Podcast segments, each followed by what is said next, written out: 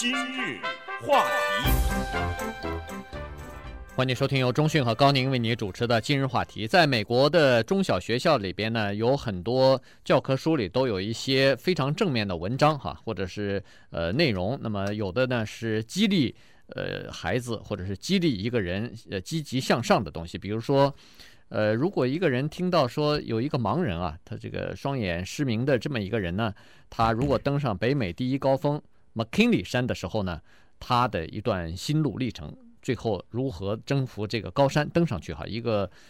别说是盲人了，就是一般健康的人登上去大概都呃不是很容易哈，但是这个盲人居然能登到山上去，那么照理说这是一个相当动人的故事啊，这是一个非常感性的呃令人催人泪下的这么一个故事啊，但是学校的教科书里头呢，居然没有把它选进去，原因是这。通篇的故事和整个的书里边呢，呃，一直在说一个事情，就是说双目失明的人啊，是一种残障，是对和正常人不一样的一种残障哈，所以呢，这就有了一个嫌疑，就是歧视盲人。对，这个是今天要谈的一个话题，同时也是现在可以说是至少在美国社会来说，可能在全球都是一样哈，就是人类啊，发展到现在呢。整个的意识还有观念都跟以前有了巨大的不同，而这个不同啊，很可能要我们在一些问题上做出重大的抉择来，而这个抉择呢，会影响一代一代的人。这个就是对于语言和对于文学作品呢，对这些东西，尤其是在历史上的一些作品，要不要进行删节，要不要进行修改？因为现在人们的意识跟那个时候不一样了，尤其是中小学课本里面。你要不要教他们一些名著？可是你要看名著的话，那可以说从莎士比亚到海明威，这里面都会挑出来让人们觉得青少年不适宜的东西。哈，那么这个就是跟现在美国的另外一个情况有很大的关系。这个东西呢，你常听主流社会在吵的话，你就知道这个东西叫 politically correct，这个英文叫，就是说你现在讲话呀，不能伤害到任何一个人，你这个话稍微讲的不对。你要不就是一个性歧视，你要不就是一个种族歧视，你要不就是一个年龄歧视，你要不就是一个阶级歧视，要不就是一个宗教歧视，要不就是一个族裔歧视。哎呦，这个简直是没完没了了哈！也就是说，如果你要是有意的去找茬的话，那你要挑毛病的话，可以说基本上大多数的玩笑都不能开了。对，当然你一个人假如是看不到的话，过去有多少的玩笑可以拿他们这些人开玩笑，现在不能开了。不光是这些玩笑不能开哈，过去有多少是关于犹太人的玩笑，关于爱尔兰人的玩笑，呵，这些也要小心了。当然还有呢，就是说有一些政客吧，可能他讲错了一句话，忙不迭的在道歉啊，所以这些东西啊，就反映在了中小学的课本里面。对。那么为什么会谈到这个话题呢？就是最近，就是这个星期，一本新书出来了哈。这个新书的名字叫做《The Language Police 》，语言警察。那么它讲的呢是美国有这样一个机构，是专门审查中小学标准课程的，就是这个呢是全国的教材哈。各个呃学校里边，当然它可能适用性呢不一定是全国，但是至少是一个州，它是每一个州它有自己的官员来选择这个教材哈。那当然，这个联邦的部门呢也有这样一个统一的审查的委员会，那么他们会对一些阅读的，就是课外阅读的东西啊，呃，课堂的这个教科书里边的内容啊进行详细的审查，然后再推荐给各个州的呃教育部门，让他们去采纳哈。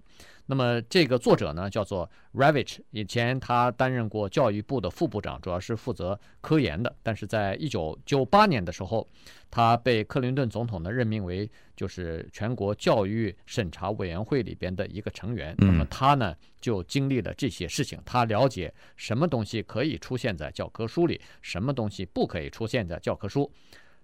他这个把里边的很多内幕啊，就在这本新书里边呢。就披露出来了。对他这个书呢，当然从他这个名字叫做“语言警察”就可以判断出来呢，他对这个做法是极度反感的，就是对封杀美国中小学的教科书。是说实话，我最近还翻过美国的一本高中教材哈，我发现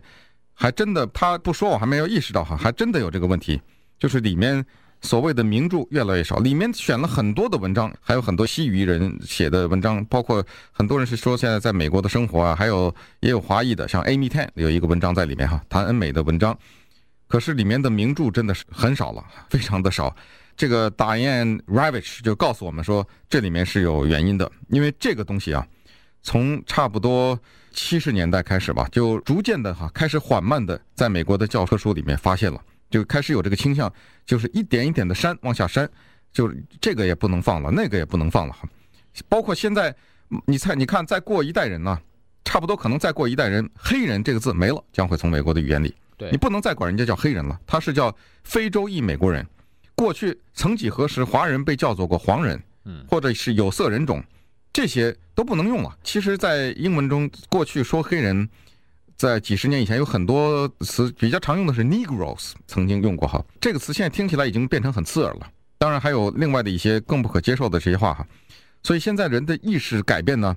变得有些东西。过去的文学作品不能登了。马上来举一个例子哈，因为在这本书里面，Diane Ravitch 他列了一个书单，看到这个书单呢，就让人觉得可以是痛心疾首哈。这样的文学名著居然被打入冷宫。当然，你可以在书店里可以买，但是在教科书里没有了。马克吐温的作品《The Adventures of Huckleberry Finn》啊，这个是《哈克贝利芬历险记》，这是继那个《汤姆索亚历险记》之后的一个作品。这个书说不行了，它当中的。某些片段不能再选到教科书里了，因为我们看过这个书的人都知道，这里面，呃，哈克贝利呢，他和一个黑人有一段呃历险，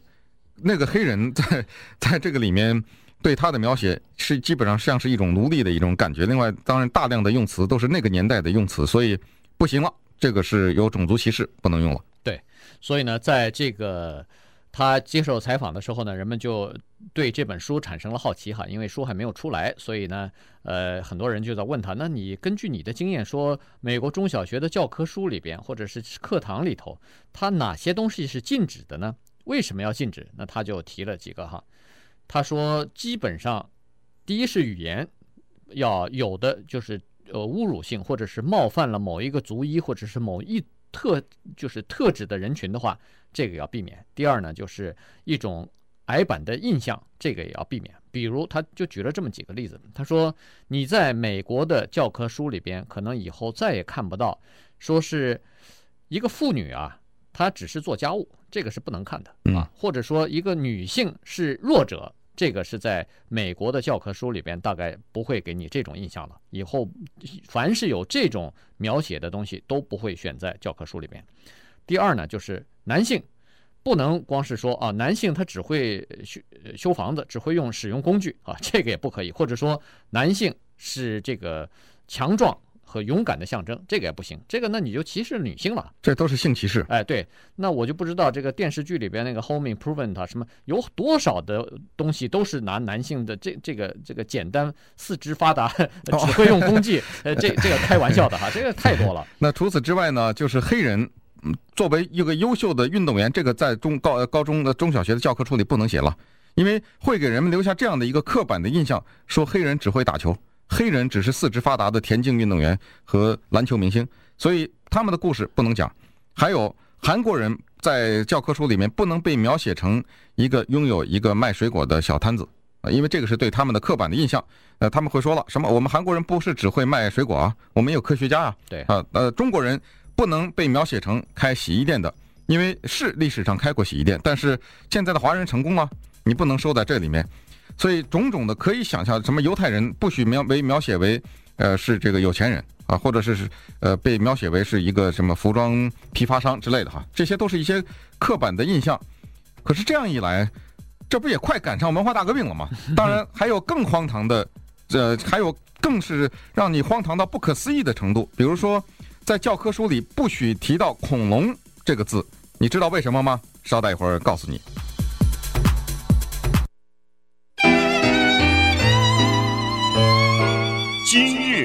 话题。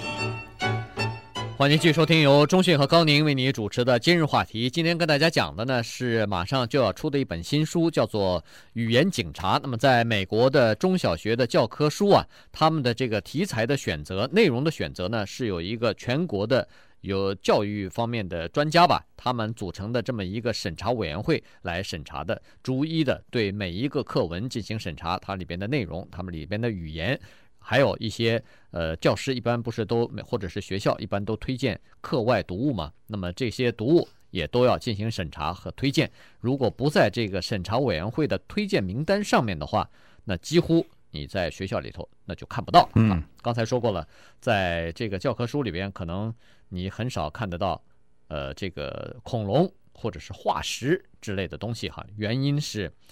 这个呢，可能会暗示着进化论。可能会暗示着人类从猿到人的这个进化过程当中的一个部分哈，或者是一个特殊的阶段。那如果要是暗示进化论的话，岂不是就冒犯了基督徒或者其他的一些不承认人类是从猿到人的这个特殊的族群吗？对，所以这个委员会就把这个东西给封杀掉了。可能在生物课上会暗示有恐龙啊，或者是这些东西可能会。看个照片什么的哈，但是任何的把恐龙和进化这两件事情连起来的文章，那是绝对不可能登在他的英文的课本里面的哈，因为这个冒犯基督徒了。因为基督徒们大概就这个问题有那么三派，一种人说这个世界上根本没有存在过恐龙，因为你如果这个世界上有这么大的动物的话，为什么圣经里没写过啊？这个所以呃那些化石那都是魔鬼变出来的哈，这是一种。还有一种呢是说啊也可能有，也可能没有哈。呃，再有一种呢是接受的，一种基督徒是接受恐龙的，所以由于这个问题呢，所以就没有了。还有就是对于英文这个语言当中的有些措辞不能再用了，比如说说老人呢，过去是说管这个老人叫 elderly 啊，说不行，这个字听着难听。什么叫老的是 elderly 呢？老呢？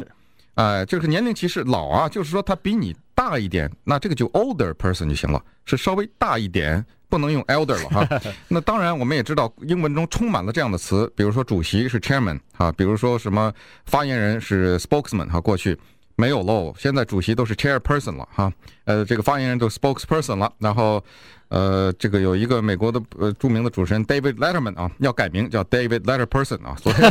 所以这些呢，呃，都是越来越多的女性团体哈有有反应，说什么怎么都是以男人结尾呢？这个字，整个的人类知道英文是什么吗？Mankind，男人呐、啊，这不行啊，这怎么能叫 Mankind 呢？人类应该改呃 Person kind，这个还有比如说人类的历史是 History。